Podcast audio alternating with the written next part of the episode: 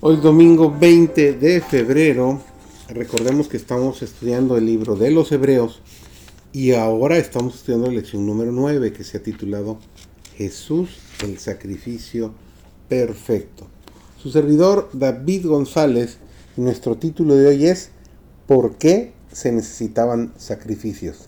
El pacto de la gracia se estableció primeramente con el hombre en el Edén. Cuando después de la caída se dio la promesa divina de que la simiente de la mujer heriría a la serpiente en la cabeza, este pacto puso al alcance de todos los hombres el perdón y la ayuda de la gracia de Dios para obedecer en lo futuro mediante la fe en Cristo. También les prometía la vida eterna si eran fieles a la ley de Dios. Así, recibieron los patriarcas la esperanza de la salvación. Este mismo pacto le fue renovado a Abraham en la promesa que registramos en Génesis el capítulo 22 y el versículo 18. En tu simiente serán benditas todas las gentes de la tierra. Esta promesa dirigía los pensamientos hacia Cristo. Así lo entendió Abraham y confió en Cristo para obtener el perdón de sus pecados. Fue esta fe la que se le contó como justicia.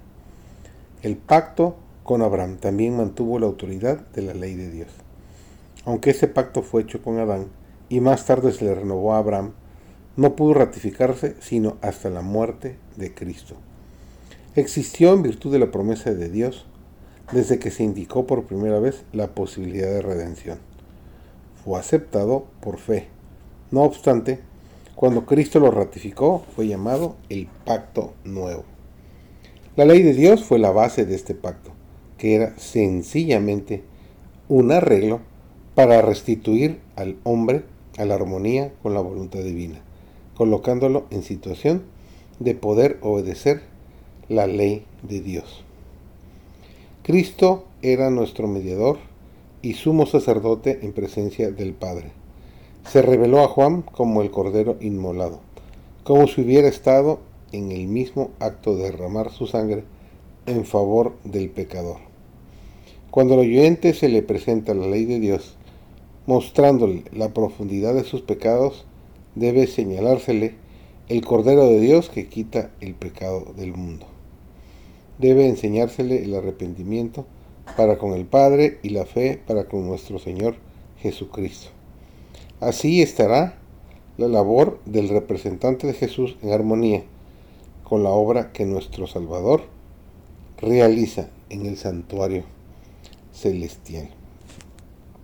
Caín se presentó a Dios con murmuración e incredulidad, en el corazón tocante al sacrificio prometido y a la necesidad de las ofrendas expiatorias. Su ofrenda no expresó arrepentimiento del pecado. Creía, como muchos que creen ahora, que seguir exactamente el plan indicado por Dios y confiar enteramente en el sacrificio del Salvador prometido para obtener salvación sería una muestra de debilidad. Prefirió depender de sí mismo. Se presentó confiando en sus propios méritos. No traería el cordero para mezclar su sangre con su ofrenda, sino que presentaría sus frutos, el fruto de su trabajo. Presentó una ofrenda como un favor que hacía Dios para conseguir la aprobación divina.